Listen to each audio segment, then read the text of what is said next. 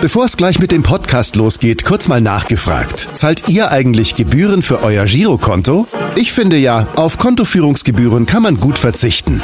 Deshalb wird dieser Podcast auch von der Sparda Bank Hamburg präsentiert. Dort gibt's nämlich das kostenlose Gehaltskonto für 0 Euro. Mein Tipp? Jetzt mit nur wenigen Klicks online oder in der Filiale zur Sparda Bank Hamburg wechseln und Gebühren sparen. Und nun geht's los mit dem Podcast. Präsentiert von der Sparda Bank Hamburg.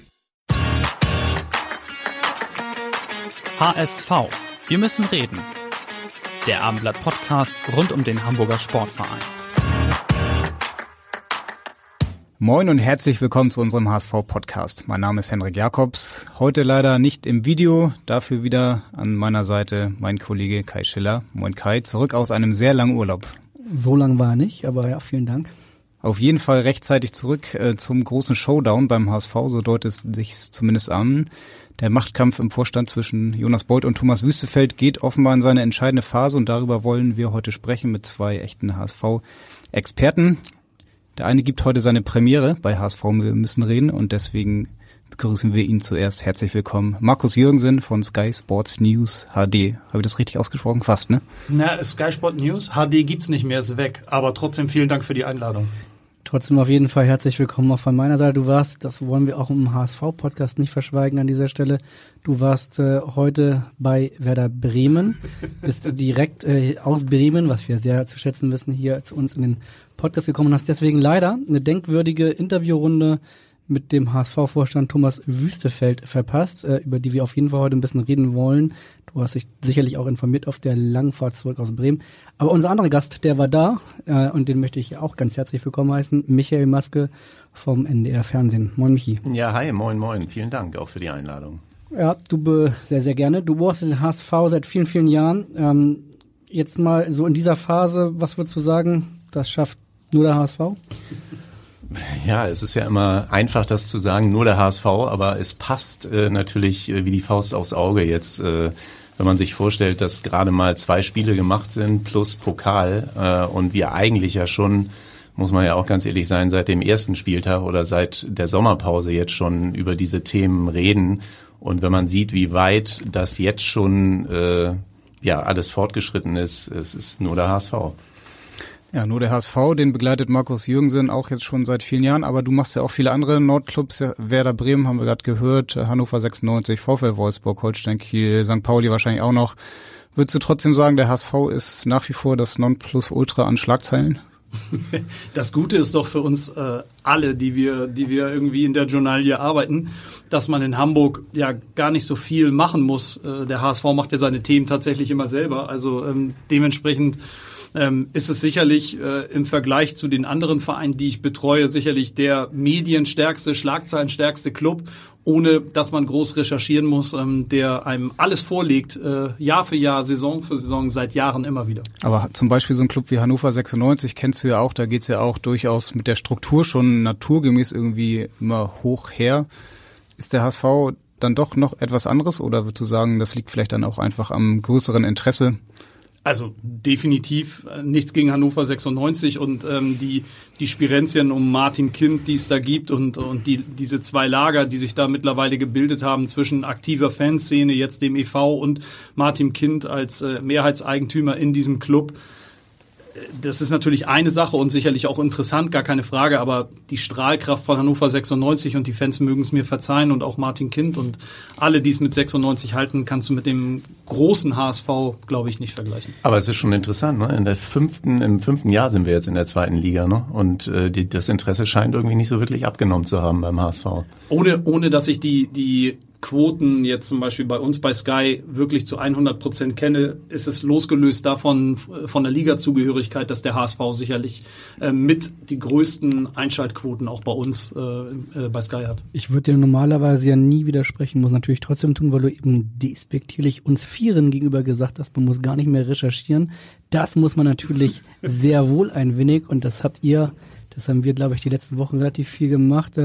Michi, sag mal ein bisschen, also wir, Henrik hat eben den Machtkampf im Vorstand angesprochen, Jonas Boll auf der einen Seite aus dem Sport, äh, Thomas Wüstefeld aus der, auf der anderen Seite. Da ist ja aber auch noch der Aufsichtsrat, jetzt kommen wir zum Stichwort Recherche, Ähm, da kommen ja auch irgendwie gefühlt jeden Tag neue Dinge ans Licht. Was würdest du sagen? Hat der Aufsichtsrat jetzt zu lange bei diesen ganzen Geschehnissen zugeguckt? Also ich würde auf jeden Fall sagen, dass er zu lange zugeguckt hat, weil man hat ja eigentlich so gut wie gar nichts vom Aufsichtsrat äh, so richtig gehört jetzt äh, in den letzten Wochen eigentlich, seitdem äh, dieses Thema so äh, akut ist. Und ähm, ich finde so, was da jetzt passiert ist wirklich in den letzten Wochen mit dieser Lagerbildung, äh, die sich äh, im Vorstand ja abgezeichnet hat zwischen Wüstefeld und Bold und der sportlichen Abteilung eben und vielleicht auf der anderen Seite, wenn man da Jansen und Wüstefeld mal auf eine Seite stellt, äh, inklusive äh, eben Teile des Aufsichtsrates, äh, ich finde, es wird allerhöchste Zeit, ähm, dass da eine Entscheidung gefällt wird.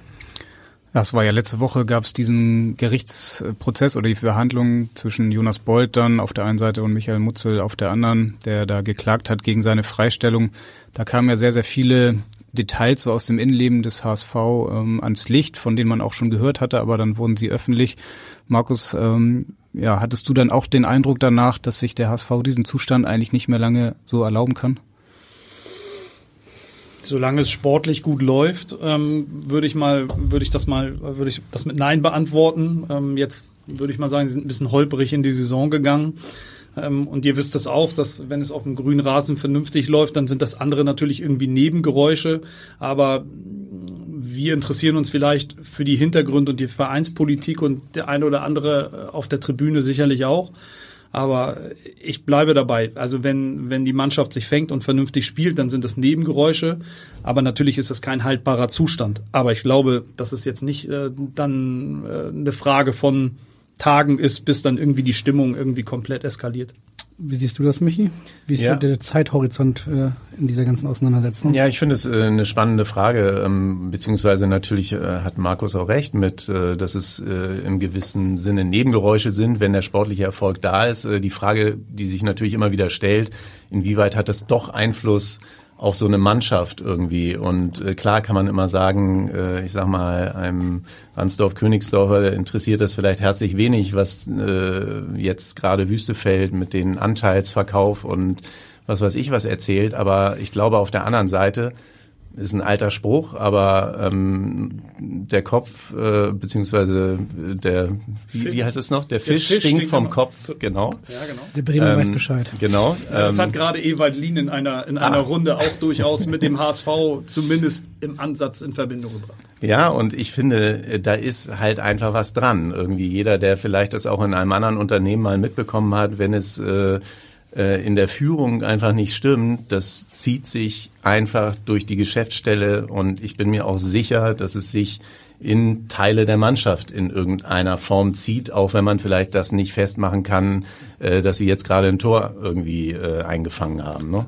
Unbestritten zieht sich das durch die Geschäftsstelle. Ich meine, das wissen wir vier. Äh, wir haben alle Kontakte in diese Geschäftsstelle äh, auf verschiedenen Ebenen, möglicherweise auf der gleichen Ebene. Und wir alle wissen, dass seit Wochen irgendwie spätestens seit Thomas Wüstefeld dort eingezogen ist in die Büroräume, ähm, es äh, auf jeden Fall massive, ja, atmosphärische Dynamiken gibt, möchte ich es vielleicht äh, vorsichtig formulieren. Und ähm, das hat auf die Geschäftsstelle und die von dir angesprochene Lagerbildung, die im Übrigen Herr Wüstefeld heute nicht so, du hast ja nochmal nachgefragt, irgendwie beurteilt, ähm, die es aber definitiv gibt, ähm, hundertprozentig Einfluss. Ich persönlich bleib weiterhin dabei, du hast es schon angesprochen, Spieler X oder Y, glaube ich, ist diese Vereinspolitik relativ egal. Also ich und ich glaube auch, dass der Einfluss ähm, dann tatsächlich auf die, auf die Leistung auf dem Platz jetzt nicht ganz, ganz so groß ist. Ich glaube, den bewerten wir häufig oder den interpretieren wir vielleicht oder diskutieren ihn vielleicht einfach ein Stück weit mit rein. Wobei Tim Walter, der Trainer, ja auch irgendwie mit drin steckt als ähm, quasi, ja,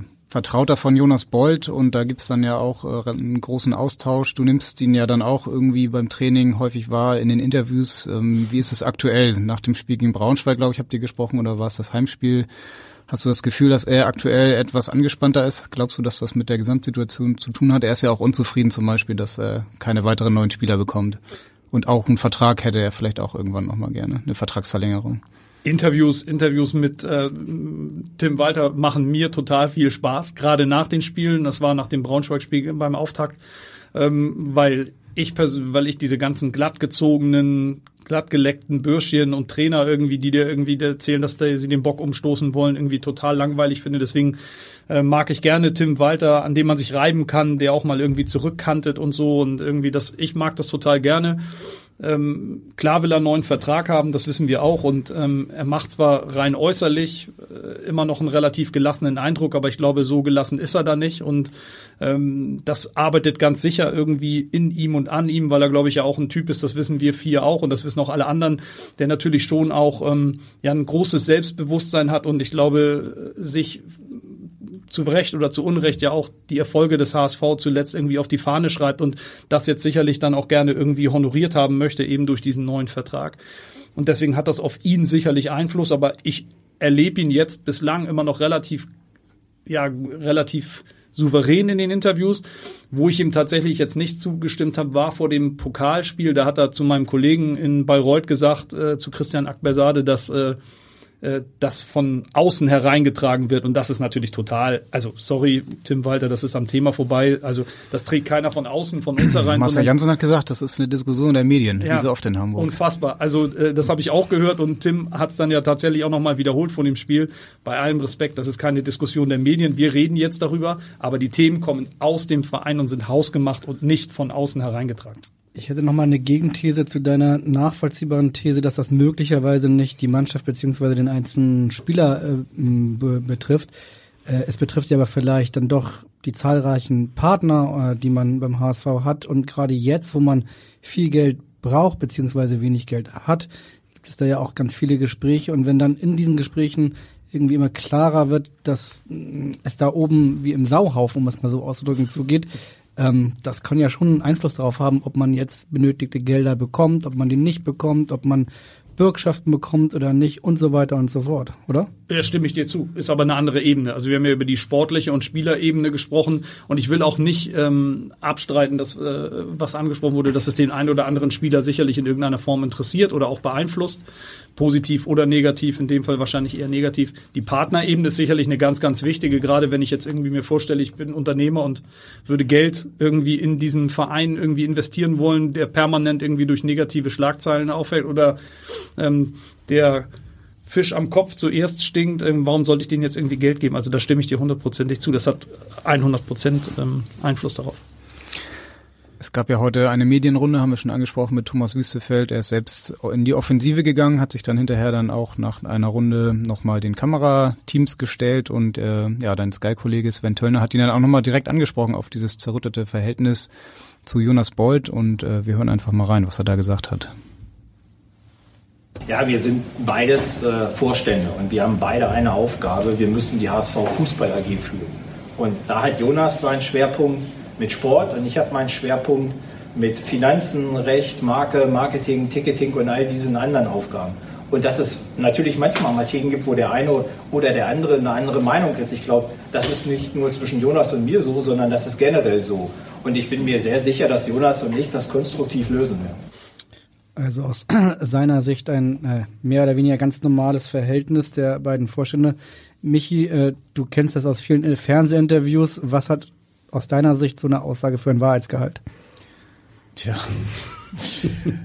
ähm, also ich sag mal so, wie er das auch dargestellt hat, ähm, heute einmal in der Runde, sage ich mal, vorab, in der wir ja, in der einen langen Monolog auch geführt hat. Äh, über eine halbe Stunde? Über eine halbe Stunde, genau. Und äh, den er ja, wir haben ja darüber auch gesprochen, ganz äh, ja souverän sozusagen ähm, ähm, vorgetragen hat. Aber als es dann eben natürlich an unsere Fragen ging und speziell dann auch unten bei den Interviews, ähm, das ist für mich natürlich irgendwie so eine Standardantwort gewesen. Ähm, ja, klar hat er nicht gesagt irgendwie, äh, wir sind zerstritten und ich glaube, Markus hat das angedeutet, wir haben alle unsere Kontakte mit Sicherheit auch und ähm, wissen, was da vielleicht teilweise hinter den Kulissen abläuft. Und ich sag mal ein Beispiel, das ist jetzt nicht Jonas Bold, aber auch das ist ja verbrieft. Äh, das Wortgefecht zwischen Tim Walter und äh, Wüstefeld äh, in den Katakomben des Stadions. Ähm, also ich kann mir im Moment tatsächlich weiß ich nicht, beim besten Willen nicht vorstellen, dass in zwei Monaten, äh, sage ich mal, alles Friede, Freude, Eierkuchen ist, äh, weil ähm, wie ähm, Thomas Wüstefeld ja heute gesagt hat, sie auf der Zielgeraden seien, jetzt nochmal die Neuverschuldung anzugehen und Partner, wirtschaftliche Partner dort haben und bekommen würden, äh, dass dann wirklich in zwei Monaten wieder alles beim Alten ist und sich alle lieb haben. Äh, also das äh, ist für mich äh, ja äh, keine keine ernstzunehmende Antwort gewesen. Du hast ja auch letzte Woche in einem Kommentar geschrieben beim NDR, dass es nicht nur Risse sind auf der Geschäftsstelle, sondern richtige Gletscherspalten. Ähm, ja, was hast du für einen Eindruck? Geht da überhaupt noch was zwischen Bolt und Wüstefeld? Er sagte ja heute ja, da geht noch was. Was denkst du? Tja, also ähm, klar würde ich dann auch Jonas äh, Bolt dazu gerne mal hören, was er dann konkret sagen würde. Wahrscheinlich würde er sich jetzt auch äh, sehr diplomatisch öffentlich äh, darüber äußern, ist ja klar.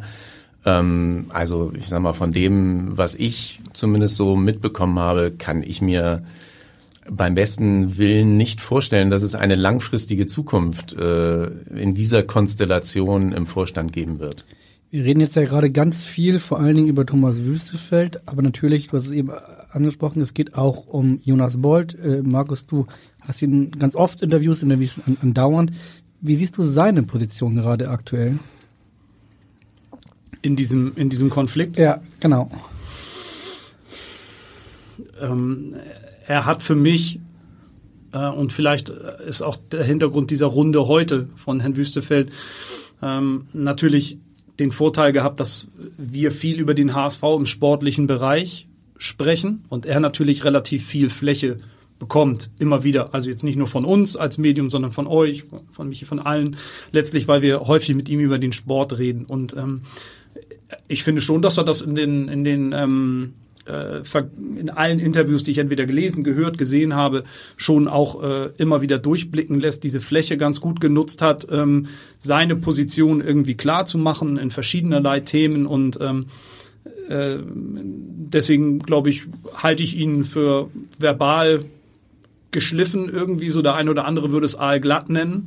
Ähm, und äh, er hat es halt aus seiner Sicht wahrscheinlich geschickt gemacht und äh, aus diesem Grund sah sich, glaube ich, Herr Wüstefeld dann eben heute zu diesem Hintergrundgespräch und auch ähm, zu dem ja, zu dieser äh, Interviewrunde äh, dann vielleicht auch ein Stück weit genötigt, um seine Sicht der Dinge vielleicht auch nochmal klarzustellen. Hintergrund meiner Frage war, dass das ist ja nicht das erste Mal, dass Jonas Bolt auch in so einen Vorstandskonflikt reingeraten ist. Das, das erste Mal war mit äh, Bernd Hoffmann vor zwei Jahren, glaube ich, ne? Vor zwei, vor drei Jahren, vor zwei Jahren. Ähm, die Frage ist so ein bisschen, ist auch Jonas Bolt möglicherweise ein Alpha-Tier, mit dem es vielleicht gar nicht so einfach ist zu arbeiten? Oder hat er jetzt zweimal Pech gehabt mit seinen Vorstandskollegen? Aber das ist ja eine Grundsatzfrage. Welcher dieser Personen, ähm, die einen Vorstandsposten übernehmen, losgelöst, ob es der HSV ist, Jonas Bolt, Wüstefeld, ist keine Person, die äh, Alpha ist. Also ähm, wenn du wenn du nicht wenn du das nicht machen möchtest Entscheidungen treffen möchtest dann äh, suchst du dir diese Position nicht aus. Und äh, selbstverständlich ist er das. Und äh, wenn dann diese Personen aufeinander prallen äh, das war in der Vergangenheit beim HSV so und das ist bei allen anderen Unternehmen oder bei anderen Vereinen so wenn die aufeinander prallen dann vertreten die in erster Linie, auch wenn sie immer sagen, sie vertreten die HSV, in dem Fall die HSV Fußballer, vertreten sie aus meiner persönlichen Sicht in erster Linie ihre persönlichen Interessen Aber und nichts anderes. Prallen sie doch äh, fast immer nur beim HSV aufeinander. Also ja, natürlich, nein, das ist das übertrieben. Natürlich gibt es auch Streitereien in anderen Clubs. Genau. Aber so massiv und so oft äh, also jetzt Hannover hast du gerade genau. erwähnt. Genau. Aber das ist jetzt, sind jetzt zwei von 36. Wir finden auch noch ein, zwei, drei andere. Das meine ich damit. Also ich glaube, also ich kann dir jetzt aus, aus ich kann dir, was ich, es gab äh, Streit in Wolfsburg irgendwie mit Jörg Schmatke, der, der mit Trainern irgendwie äh, über Kreuz lag und solche Geschichten. Also ich glaube, wir finden tatsächlich in diesen Positionen, wo diese Entscheidungen letztlich getroffen werden und wo es darum geht, irgendwie seine Position irgendwie zu markieren, überall. Auch äh, bei Bayern ist das ja jetzt häufig vorgekommen, auch in der jüngeren Vergangenheit. Dann kann Nagelsmann nicht mit Brazzo Salihamidzic oder ähm, Aber Hönes nicht genau. mit, mit dem und dem. Und trotzdem ist der Verein erfolgreich und kriegt es auch irgendwie wieder hin. Ähm, Im HSV hat man irgendwie ein anderes Gefühl. Ich glaube, es ist aber auch das, was du ja schon angesprochen hast, auch Markus. Die Aufmerksamkeit beim HSV ist einfach noch mal einen Ticken größer als woanders. Und das ist natürlich für viele, da spreche ich jetzt nicht Jonas Bold an, aber vielleicht auch für Aufsichtsratsmitglieder. Ich äh, erinnere nur mal zurück, Karl Gernand zum Beispiel, äh, das ist ein äh, erfolgreicher Geschäftsmann äh, mit Sicherheit gewesen, aber den kannte vielleicht vorher kein Mensch. Und wenn da auf einmal vier, fünf Kameras äh, um ihn rumstehen, ich sag mal, wahrscheinlich oder ist vielleicht auch vollkommen normal, fühlen sich solche Leute natürlich auch ein bisschen gebauchpinselt ähm, und stehen mal im wirklich Lichte der Öffentlichkeit. Und äh, deswegen ist es, finde ich, also das ist jetzt auch keine neue Erkenntnis, aber äh, dass gerade beim HSV es eben viel zu viele Leute in der Vergangenheit gegeben hat und jetzt offensichtlich vielleicht auch noch, ähm, die sich profilieren wollen, auch selbst mit dem Verein. Trotzdem vielleicht da nochmal die Nachfrage in Richtung Jonas Bolt. Du kennst ihn ja mittlerweile auch ganz gut. Ähm, ja, seid beide auch, glaube ich, Golfspieler. Vielleicht seid ihr euch da mal begegnet. Ähm, er ist ja schon auch jemand, der dieses ähm, strategische, dieses politische Parkett auch beherrscht. Ähm, wie nimmst du ihn da wahr? Ist er da jemand, ähm, ja, auch nochmal die Frage von Kai aufgenommen, mit dem es da schwierig ist, auf einer Ebene dann auch zu arbeiten? Also ich finde erstmal so in der in der Außendarstellung vielleicht, ähm, das wird Markus auch sagen können, da gab es mit Sicherheit schon zwei, drei Interviews, wo man sagen kann, vielleicht, ah, er hätte sich ein bisschen, ähm, ja, wie soll man sagen, positiver darstellen können oder ein bisschen umgänglicher darstellen können. Ähm, also was ich zumindest glaube, also und das nehme ich ihm zu 100 Prozent ab, der ähm, fühlt sich total wohl mit dem HSV und sieht das auch als sein großes Projekt äh, irgendwie an und identifiziert sich damit zu 120 Prozent. Also da bin ich mir sicher, aber äh, ich würde auch zu 100 Prozent sagen, natürlich ist auch Jonas Bold ein ein Alpha-Tier und äh, mit Sicherheit ist es auch nicht äh, vielleicht so einfach, ähm, gleichberechtigt irgendwie ähm, neben ihm zu arbeiten. Ja, also das kann ich jetzt auch nicht bis ins Detail natürlich beurteilen, weil ich das äh, selber die Erfahrung natürlich nicht gemacht habe. Aber klar äh, denkt Jonas Bold auch sehr strategisch, muss man ja auch in dem Job. Wir haben eben schon euren Kollegen Sven Töllner angesprochen, der in der Runde heute dabei war. Der identifiziert sich hoffentlich auch mit 120 Prozent bei, mit Sky und hat vor allen Dingen eine Frage an euch beide. Moin ihr zwei, euer Kollege Tölle hier. Wir berichten allesamt ja schon eine ganz schön lange Zeit über den HSV und haben dabei doch eine ganze Menge Situationen kennengelernt, die uns hier und da doch nachhaltig irritiert haben. Meine Frage an euch lautet, haltet ihr die aktuellen Konflikte innerhalb des HSV für eine neue Eskalationsstufe, wenn man bedenkt, was in den letzten Jahren und Jahrzehnten schon alles im Volkspark passiert ist. Dann passiert ist einiges. Ja, Markus, vielleicht kannst du sogar anfangen, weil du bist ja nicht nur Reporter, sondern warst auch selbst mal beim HSV auf der Geschäftsstelle als stellvertretender Pressesprecher damals. Hast ja auch das eine oder andere erlebt. Erinnert sich dieser aktuelle Fall auch so an deine eigene Zeit? Deswegen, also die Frage von Töll ist ja total berechtigt. Ähm, aber also ich, das ist ähm, wieder mal ein, ein, ein, ein Thema, was man bearbeiten muss, irgendwie jetzt eben von dieser Seite. Aber ich finde, es gab auch schon gab auch schon ähnliche Fälle irgendwie so. Das findet jetzt vielleicht äh, aufgrund auch von Podcast, von Social Media, von äh, diesen ganzen vielleicht noch ein bisschen schneller statt, als es mal in der Vergangenheit war, aber als komplette, also ich persönlich empfinde es jetzt nicht als neue Eskalation, da habe ich auch schon andere und ihr ja wahrscheinlich auch beim HSV erlebt. Du hast vor allen Dingen äh, einen anderen Fall, an den ich mich erinnere, erlebt, den Konflikt zwischen Bayersdorfer Hoffmann, Henrik hat es eben schon gesagt, nicht aus Sicht des Reporters, sondern aus Sicht des HSV-Mitarbeiters. Ähm, siehst du da irgendwelche Parallelen? An was erinnerst du dich damals? Wie war es auf der Geschäftsstelle? Also Parallelen kann ich nicht ziehen, weil ich äh, jetzt nicht die hundertprozentig alle Internas kenne. Das ist natürlich vollkommen klar. Also in erster Linie ist es total schade, dass es damals diesen Konflikt so gegeben hat, weil die zusammen oder die Arbeit, und das wisst ihr ja auch alle, wir, wir reden jetzt über Sandhausen und über Heidenheim, aber damals haben wir über Europa League Halbfinals äh, gesprochen, da haben wir über Van Nistelrooy, Se Roberto und über große Namen, Petric, also ich kenn, kennt ihr ja auch alle irgendwie, da haben wir über diese Art Fußball gesprochen und so, das war eine ganz andere Geschichte und das war ja über weite Strecken, wie dieser Erfolg auch immer zustande gekommen ist, weil ich bin kein Wirtschaftsfachmann, aber nichtsdestotrotz war es ja eine unglaublich geile Zeit, das muss man ja klar so sagen sagen, wenn man das begleitet hat. Und deswegen ist es so schade, dass es damals so eskaliert ist und äh, diese Konstellation auseinandergebrochen ist, dann am Ende, die ja sicherlich auch erfolgsträchtig war. Äh, aber Parallelen zu ziehen, weiß ich nicht, weil unter anderem, und das wissen ja auch alle, gab es ja damals so eine bisschen, so eine, ja, wie soll ich mal sagen, ähm, der eine hatte vielleicht gedacht, er hätte jetzt noch andere Ambitionen und könnte den Job des anderen irgendwie mitmachen, um es jetzt mal neutral auszudrücken. Und ähm, ob es jetzt genau in diesem Konflikt zwischen, zwischen Jonas Bold und Herrn Wüstefeld genau darum geht, das vermag ich nicht zu 100 Prozent zu beurteilen. Aber ich glaube, das ist ja nicht der Kern de, des Streits heute.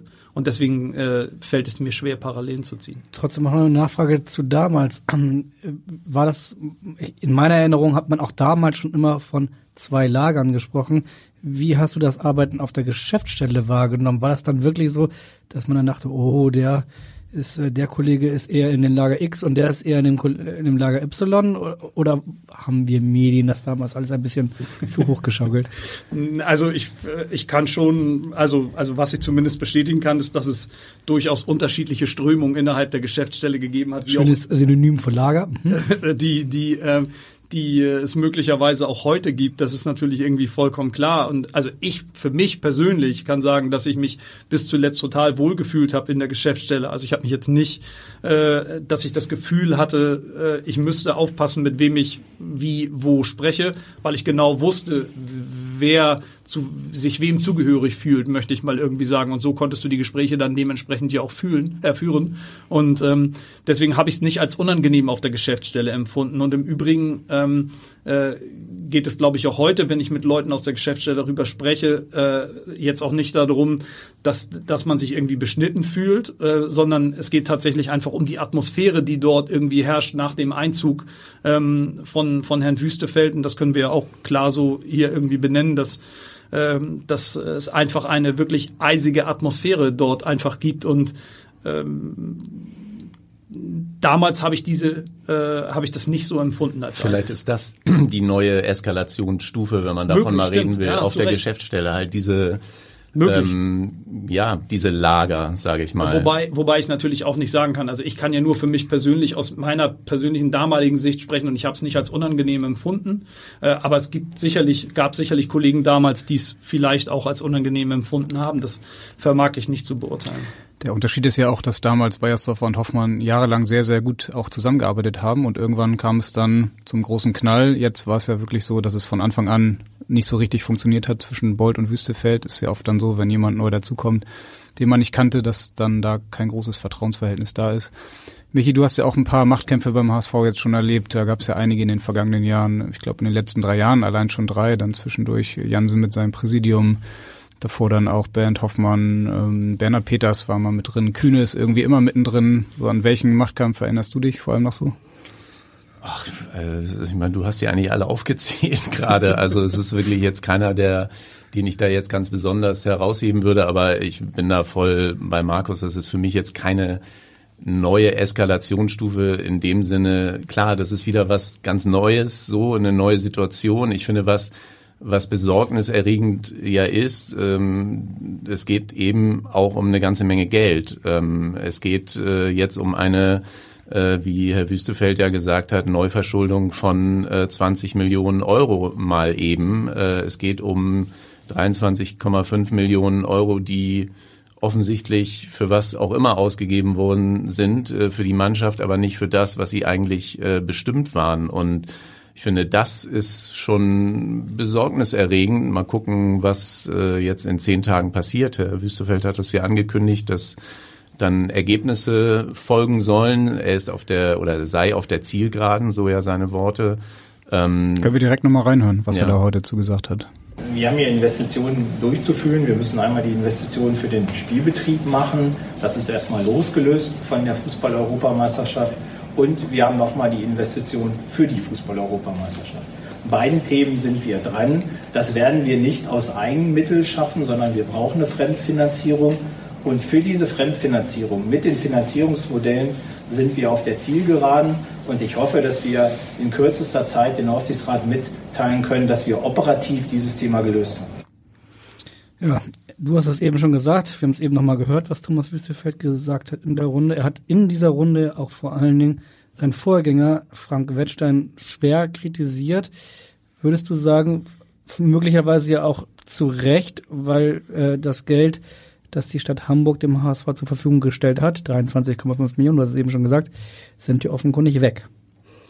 Ja, absolut. Und ich fand äh, schon, äh, fand ich vielleicht sogar fast am krassesten heute den Vorwurf, den den ähm, Wüstefeld Wettstein ja auch gemacht hat. Ähm, ich glaube, er hat einmal irgendwas von saumäßig äh, vorbereitet oder sowas gesprochen und und hat ja immer wieder gesagt, äh, ähm, dass Wettstein ihnen gesagt hat, äh, wirtschaftlich ist alles berücksichtigt. So. Ähm, äh, das bin ich, da bin ich mal wirklich sehr gespannt, wie das ausgeht. Und er hat ja in, nicht nur indirekt, ich glaube, er hat dann auch gesagt, dass Jonas, natürlich steht äh, Jonas Bold auch mit äh, als Vorstand in der Verantwortung. Ähm, und äh, auch er soll ja angeblich gegenüber Wüstefeld eh, sich ähnlich geäußert haben. Äh, und das finde ich schon, das ist schon ein gehöriger Vorwurf. Aber genau diesen Satz, den du eben zitiert hast, ähm, in der Runde hat den ja Herr Wüstefeld sehr häufig auf viele Nachfragen immer wieder betont. Ähm, vielleicht muss man einmal ganz kurz zu erklären. Es gab eine Due Diligence, wo Herr Wüstefeld äh, den HSV quasi vor seinem Anteilskauf einmal auseinandergenommen hat mit seinen Wirtschaftsprüfern, alle Unterlagen geprüft, alles äh, um den HSV herum ganz genau auf den Kopf gestellt und sein Vorwurf ist ja, dass ihm dabei entscheidende Unterlagen gefehlt haben, dass ihm nicht gesagt worden wäre, dass die 23,5 Millionen weg seien und dass ihm nicht gesagt worden ist, dass äh, ja aber eigentlich auch das Stadion irgendwie saniert werden müsste. Und daraufhin haben die Journalisten heute, wir alle, sehr, sehr häufig nachgefragt, weil man sich das gar nicht vorstellen kann, dass der größte Batzen Geld, dass darüber vorher nicht wirklich geredet worden ist. Seine Antwort war immer wieder, wie du eben gesagt hast, dass Frank Wettstedt ihm gesagt hätte, wirtschaftlich sei das, würde das alles laufen und man sei im Plan so. Kannst du ihm das abnehmen? Ja, also ich, das, da sind wir halt genau wieder bei dem Thema von seinem gut halbstündigen Vortrag, den äh, der äh, ja plausibel gut vorgetragen war, sage ich mal, aber als dann eben unsere Nachfragen kamen und genau zu diesem Punkt ähm, und ich würde jetzt mal sagen, da kamen bestimmt fünf, sechs Nachfragen. Ähm, also ich kann es ehrlich gesagt nicht äh, nachvollziehen, so in der Situation. Klar, das kann ich jetzt als Außenstehender vielleicht äh, leichter sagen, aber wenn ich, ähm, sag ich mal, Anteile kaufe von einem Verein für nicht äh, unwesentlich viel. 14,2 14, Millionen. 14,2 Millionen. Ähm, äh, natürlich hat er seine Wirtschaftsprüfer, die, ähm, die da dann in Aktion gewesen sind, vielleicht äh, sind da auch nicht alle Informationen rübergekommen. Aber gerade dieses Thema ist ja nicht erst akut, äh, seitdem er die Anteile gekauft hat. So, das ist ja ein Thema, das äh, beschäftigt den HSV schon viel länger. Und äh, sich dann damit, ich würde jetzt sogar mal sagen, rauszureden, äh, zu sagen, Herr Wettstein hat aber gesagt, äh, dass wirtschaftlich alles seine Bahn laufen würde. Ähm, äh, und da nicht äh, genauer nachzuhaken, beziehungsweise vielleicht mal zu fragen, ja, was ist denn äh, für die ähm, äh, 23,5 Millionen, ne? oder ähm, ja. Äh, was ist dafür, was ist denn da gemacht worden bisher? Also ist am Dach irgendwas gemacht worden, ist an der Klimatisierung irgendwas gemacht worden, laufen irgendwelche Pläne, sind schon sind schon Leute beauftragt worden, äh, was zu machen. Auch das Thema hatten wir ja heute. Die Kosten, die sind ja in den letzten alleine schon, würde ich jetzt mal sagen, sechs Monaten unglaublich gestiegen. Ja, ähm, jeder, der heute noch in seinem Haus irgendwas renovieren will, der weiß, äh, schön, wenn er die Aufträge vom Dreivierteljahr gegeben hätte und nicht jetzt. Und äh, deswegen kann ich das nicht wirklich nachvollziehen, dass er sich da also den Vorwurf äh, ähm, muss man ihm ganz klar machen, äh, dass er sich da nicht näher informiert hat. Du hast eben ja gesagt, äh, dass er gesagt hätte, und ich war ja auch dabei, oder wir waren ja auch dabei, dass in den nächsten zehn Tagen erwartet er, dass er da schon mehr sagen kann über die Finanzierung und äh, nicht nur sagen, ne, sondern das Final dann schon präsentieren kann auch. Genau, und da habe ich mich gefragt, als ich das gehört habe, warum er denn jetzt heute diese Runde gegeben hat und nicht dann, wenn es soweit ist. Markus. Das hat vielleicht oder hat vielleicht damit zu tun, was ich schon vor einigen Minuten gesagt habe, dass er sich nach den Vorkommnissen im Gericht ähm, und und ähm, als Jonas dann tatsächlich vor Gericht dann auch darüber Auskunft gegeben hat, wie es im Innenverhältnis dann jetzt aussieht. Äh, ich habe ja, ich habe es ja vorher gesagt, er hat die Fläche immer wieder mal genutzt, um ähm, vielleicht so ein bisschen unterschwellig durchblicken zu lassen, äh, wie, wie das Verhältnis irgendwie ist. Und äh, ich glaube, er hat das heute ganz, ganz bewusst gewählt, um, um ja einfach seine Sicht der Dinge einfach einmal klarzustellen. Also ich war ja nicht anwesend, du hast es ja gesagt. Ich habe mir allerdings äh, übrigens im, auf dem YouTube-Channel vom Abendblatt ähm, die Runde angeguckt die komplette Runde. Und das war ja nur die TV-Runde. Also es gab ja vorher noch eine genau, richtig, Runde, wo er ausführlicher noch ähm, die Vorwürfe detailliert erklärt da hab ich hat. Mit, da habe ich mit Tölle drüber gesprochen. Der hat mir, der war ja dabei und hat es mir dann gesagt. Aber ich habe es mir dann trotzdem noch mal reingezogen, diese elf, zwölf Minuten. Gute Vorbereitung auf den Podcast, sehr gut. Ich hatte Zeit auf der Autobahn. Ich stand im Stau.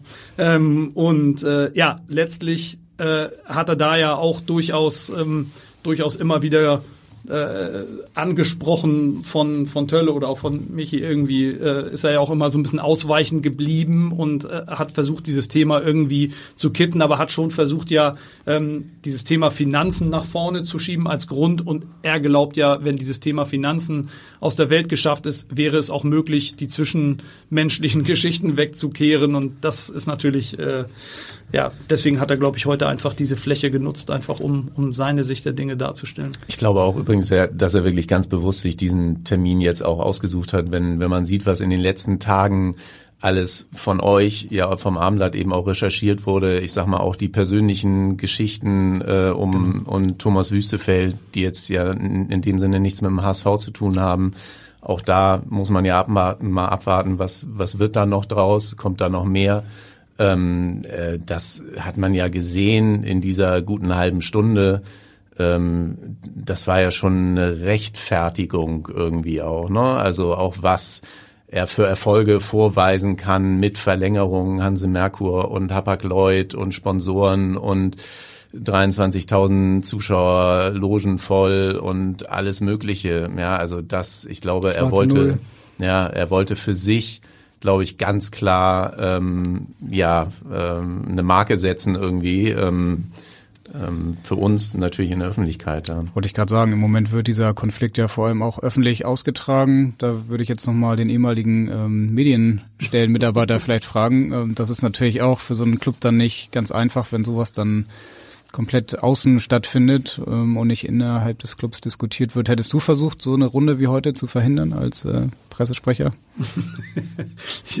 die Erfahrung, die Erfahrung zeigt, wenn wir über, und da haben wir heute ja auch schon drüber gesprochen, über Alpha Tiere, Männchen, Weibchen irgendwie sprechen, dann äh, sind Empfehlungen, äh, welche Runden oder wie man kommunikativ vorgeht, ähm, nicht immer äh, gern gesehen, sondern entspringen eigentlich oder das Ganze entspringt dann eigentlich mehr einem Eigeninteresse und äh, äh, gegen jede Vernunft äh, entstehen manchmal dann Kommunikationen, die, äh, die nicht für den Verein förderlich sind. Und dann bin ich wieder dabei, dass viele Personen einfach nicht daran interessiert sind, äh, für den Verein zu kommunizieren oder ein Thema, wo wir jetzt sagen, Entschuldigung, warum taucht das jetzt auf zu diesem Zeitpunkt auf diese Art und Weise? Das ist nicht gut, weil es möglicherweise vor einem wichtigen Spiel stattfindet, weil das die Vorbereitung stört. Es gibt ja so viele Gründe. Warum taucht es auf? Aus eigenem Interesse. Und ähm, da, äh, selbst wenn du es als, als äh, Vereinsmitarbeiter versuchst zu verhindern, ich weiß nicht, wie es jetzt in diesem Fall ist, das kann ich nicht beurteilen, äh, folgen diese äh, handelnden Personen nicht immer deinem Hinweis.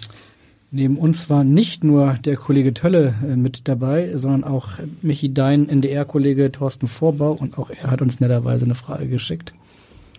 Ja, moin Michi. Hallo Markus, hier ist der Kollege Vorbau vom NDR. Ähm, Markus, du hast ja die Medienrunde heute mit Thomas Wüstefeld verpasst, weil du in Bremen unterwegs warst.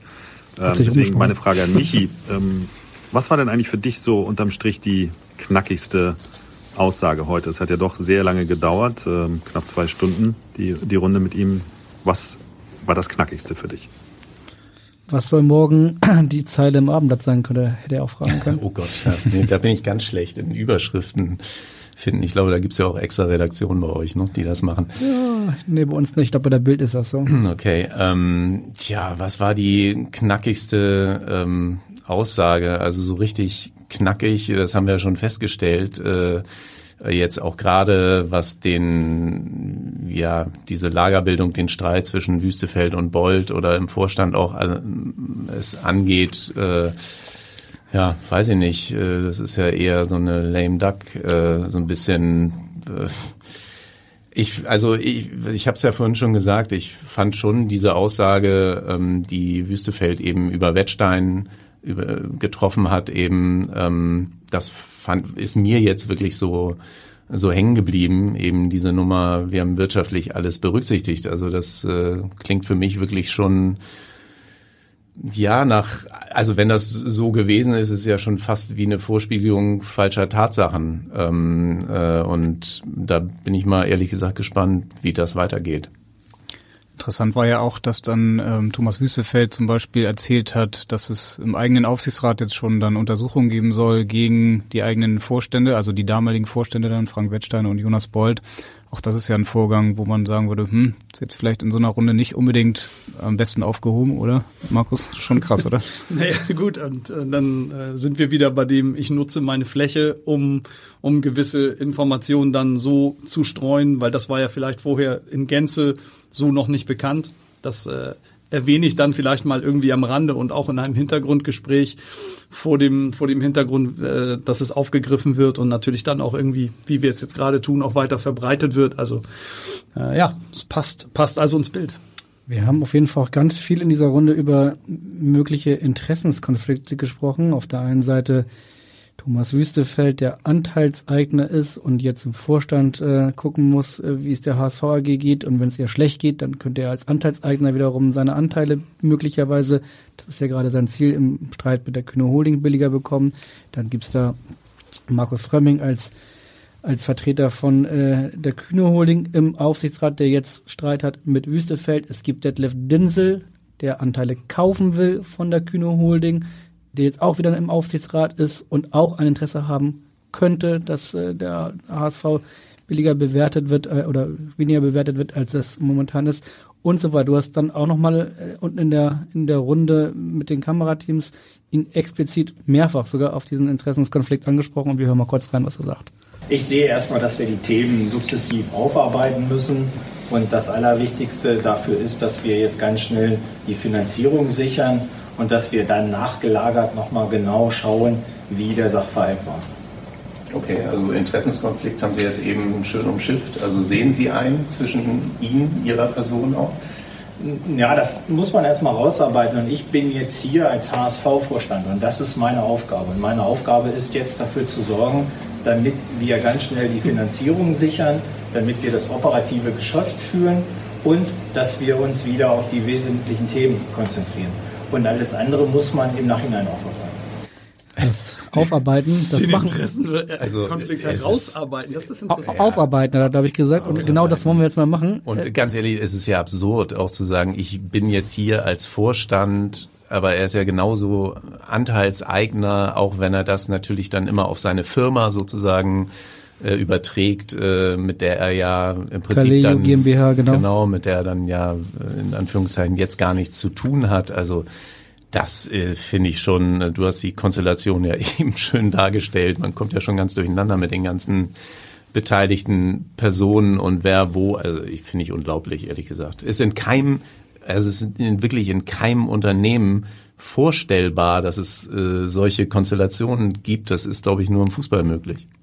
Wobei, glaube ich, Wüstefeld, als er dann ähm, in den Aufsichtsrat kam, auch gesagt hat, das ist ja ganz normal, dass man als Gesellschafter dann auch im Aufsichtsrat ist.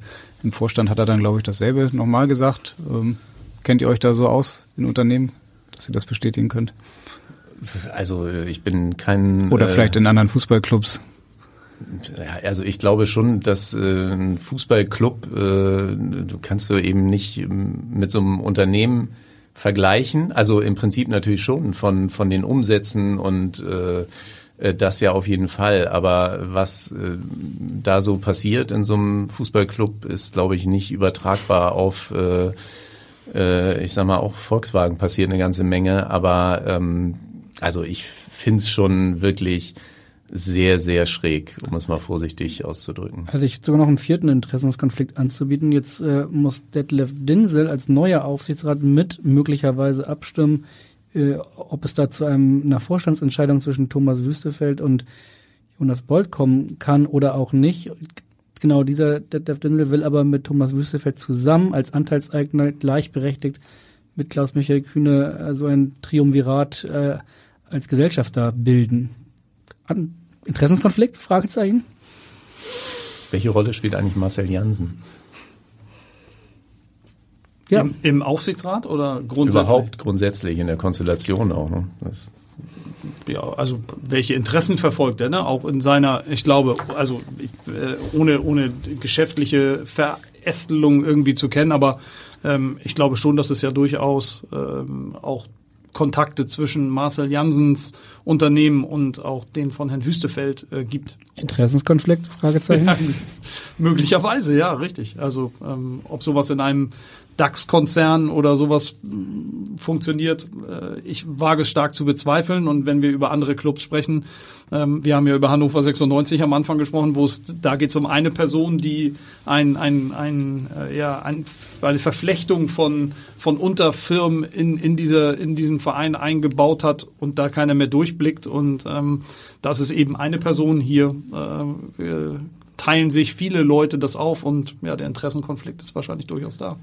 Ist das nicht auch eigentlich das ganz große Problem des HSV, dass es immer wieder zu diesen politischen, äh, vereinspolitischen Machtkämpfen kommt, weil es eben zu viele Interessen gibt, dass es zu viele Menschen gibt, die mitreden wollen, die auch mitentscheiden wollen und können und ähm, ja, man dann da immer wieder aneinander gerät?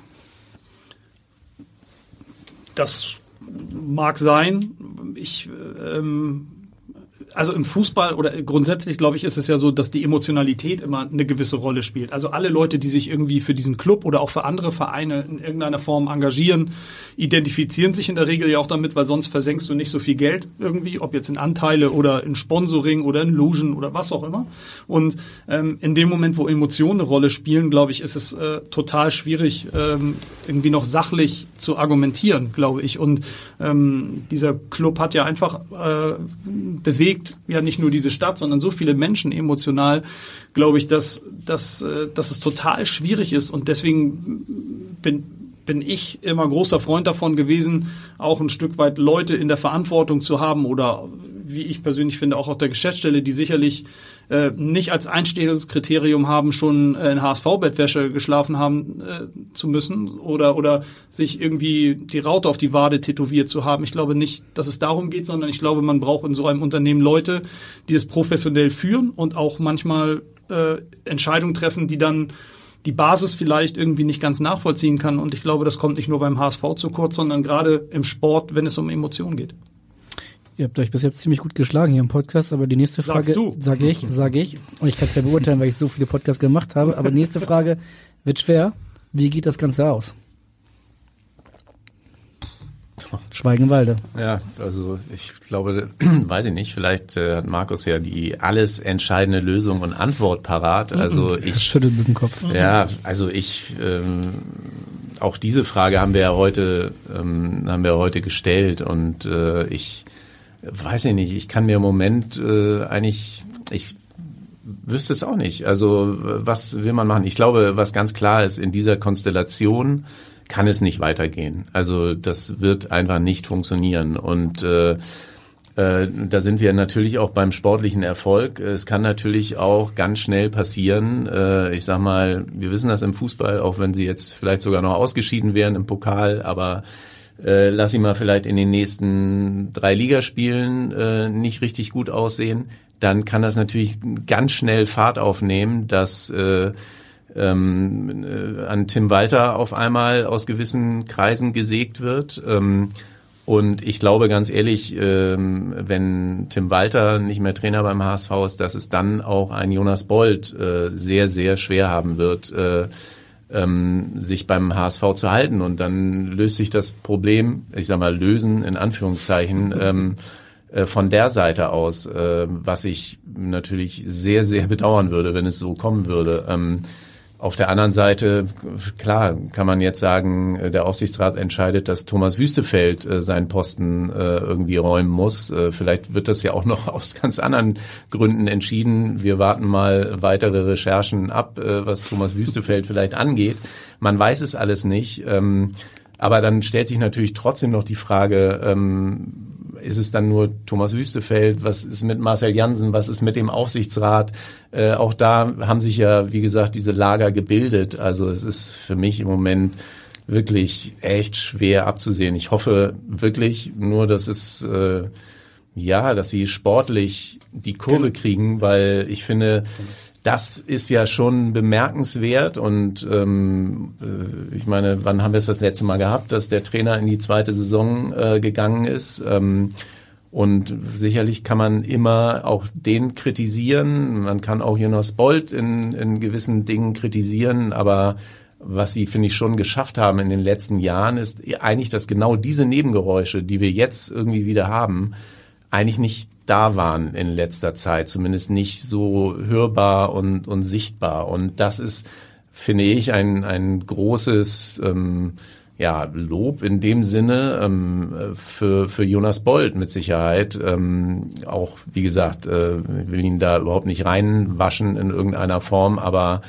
ähm, das würde ich mir halt einfach auch für alle Fans und äh, für das ganze Umfeld, auch für die ganz ehrlich auch für die ganze ähm, ähm, Geschäftsstelle irgendwie. Ich meine, wir kennen alle da viele Leute, die wirklich äh, zu 100 Prozent dafür den HSV arbeiten und wirklich ihren besten Job irgendwie machen und ähm, die können da natürlich alle gar nichts dafür, was da im Moment gerade wieder passiert und das fände ich er ist traurig eigentlich. Mhm. Zum Thema Lösung finden haben wir noch eine Nachfrage von unserem ehemaligen Abendblatt-Kollegen Markus Scholz, jetzt Blogger für Moin Volkspark und äh, auch er war heute in der Runde dabei und auch er hat noch eine Frage.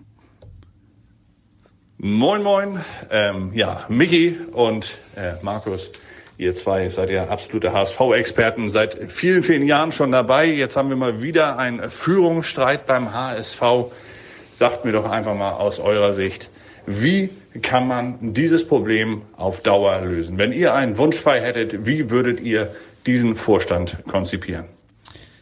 Mich hat eben schon ganz schön viel dazu gesagt. Jetzt bist du dran, Markus. Wie ist dein Wunschszenario? fragt Markus mein, Scholle Scholz.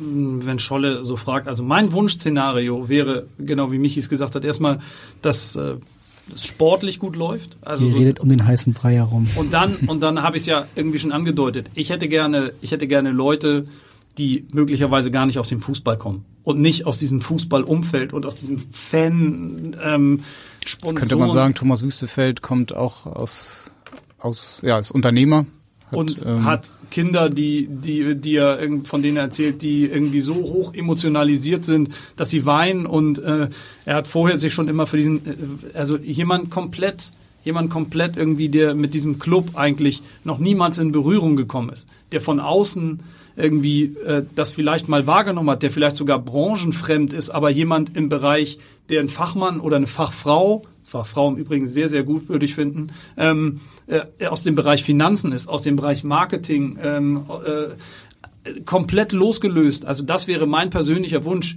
die, die nicht irgendwie über X oder Y, über einen Schwager oder Freund, über einen Geschäftspartner irgendwie da reinkommen und ähm, einen Blick von außen sich irgendwie äh, erlauben, da drauf zu gehen. Und ähm, äh, man braucht natürlich auch jemand, der sich im sportlichen Bereich aus kennt und natürlich diese Geschicke leitet, das ist ja vollkommen klar, aber es gibt so viele Zweige innerhalb dieses Vereins, die nicht zwingend mit HSV, mit HSV DNA besetzt werden müssten.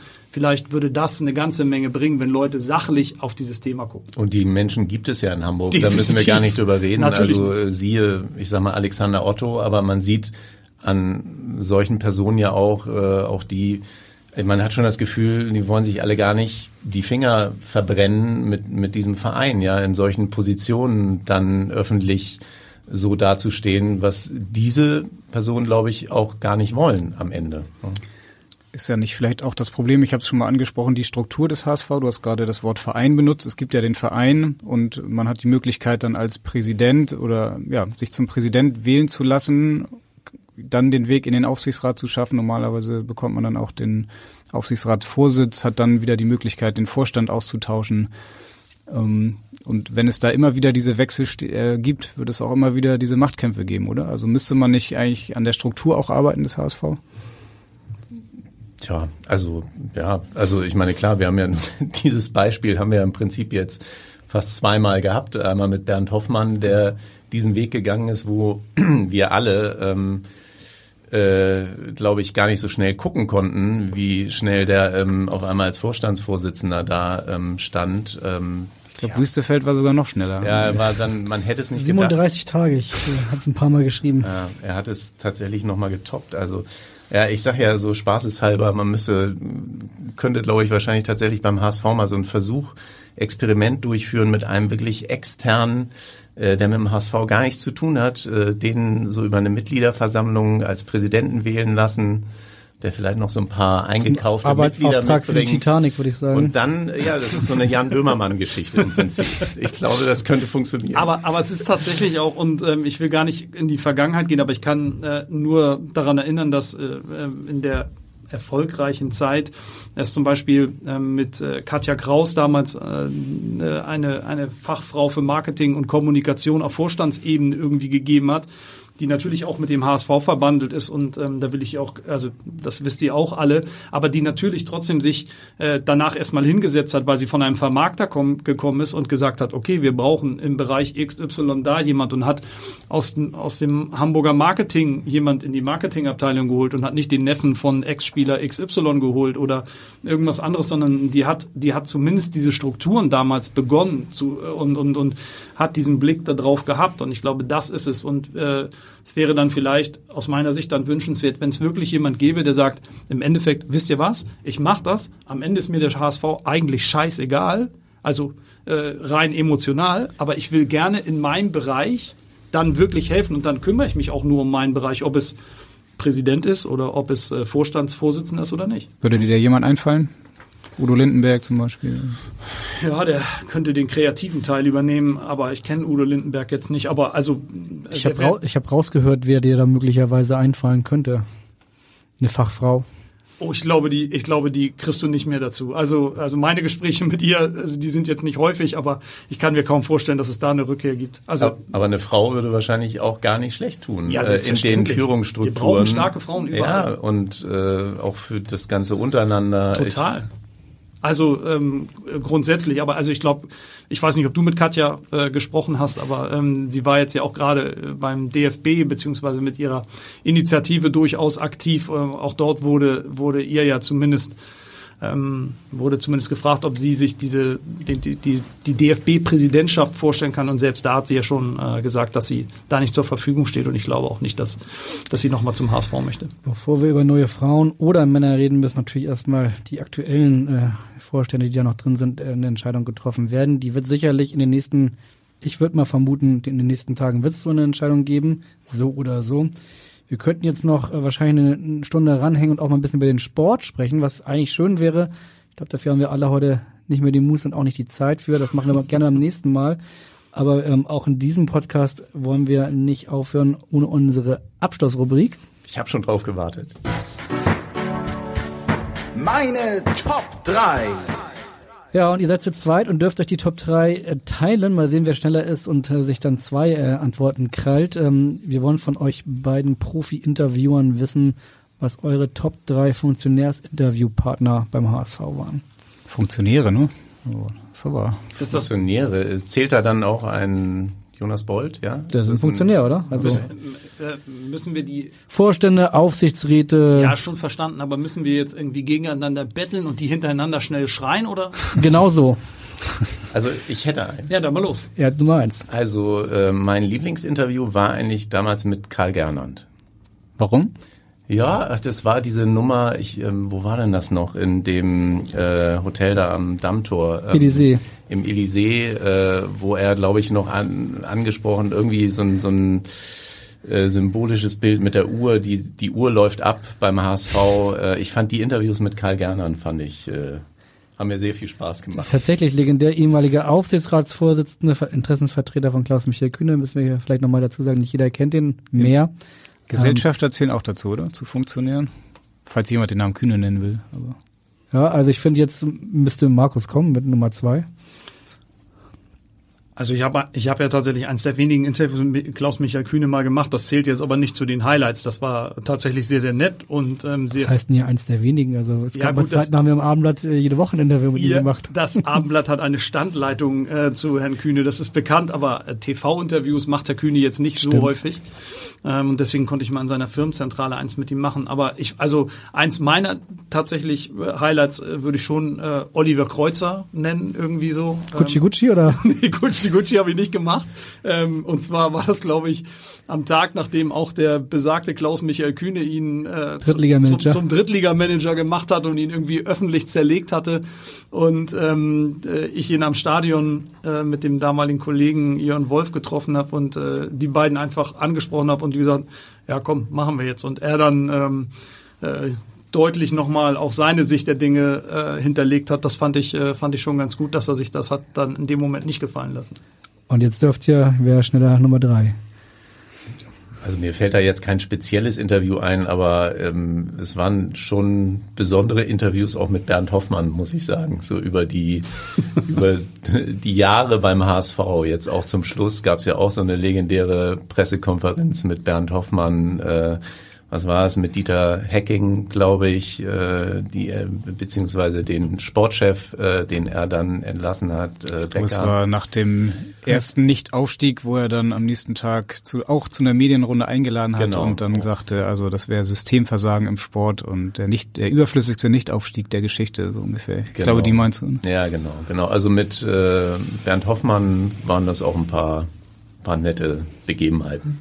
Ich hätte noch eins, was ich mit reinschieben kann, und zwar, ähm, er ist jetzt ja gerade von uns gegangen, eigentlich alle Interviews mit Uwe Seeler irgendwie so, ähm, die immer großen Spaß gemacht haben. War Irgendwie- tatsächlich auch mal Funktionär, ja. war mal Funktionär, aber ist ja viel mehr als Funktionär, ist ja irgendwie das Herz irgendwie so die und und ähm, du nickst auch irgendwie, wenn, wenn man sich mit ihm getroffen hat, äh, Norder steht bei seinem Italiener irgendwie und da gesessen hat irgendwie und mit ihm Interviews gemacht hat, da muss man schon sagen, ähm, je älter er geworden ist, desto interessanter wurden die Interviews irgendwie so. Und er hat sich eigentlich immer Sorgen gemacht irgendwie so ähm, um den HSV und ähm, also das waren auch schon immer irgendwie besondere Interviews. Ja, Also ich- das waren Highlights natürlich. Ne? weil er Also eine Legende war und weil er einfach tatsächlich äh, und das ist ja auch kein, das habt ihr alle, die ihn irgendwie erlebt haben, ja glaube ich irgendwie auch, weil es ja auch nicht Laberei ist, sondern weil er einfach ein unfassbar netter Mensch gewesen ist. Ne? Also so, er war immer total freundlich und das war auch nach den Interviews und während der Interviews und so, es war einfach ein großartig, fand ich.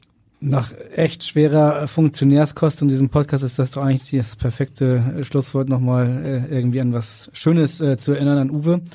Ähm, ja, also uns hat's auf jeden Fall total Spaß gemacht mit euch und man muss vielleicht einmal ganz kurz erinnern, am Wochenende wird tatsächlich auch noch Fußball gespielt. HSV Heimspiel gegen Heidenheim und äh, wir melden uns dann nächste Woche wieder mit dem Podcast. Mal gucken, worüber wir dann sprechen können. Ich bin sehr gespannt. Auf jeden Fall vielen Dank an euch beide und wir sehen uns dann oder hören uns nächste Woche. In Hamburg sagt man Tschüss, bei uns heißt das auf Wiederhören. Weitere Podcasts vom Hamburger Abendblatt finden Sie auf abendblatt.de slash podcast.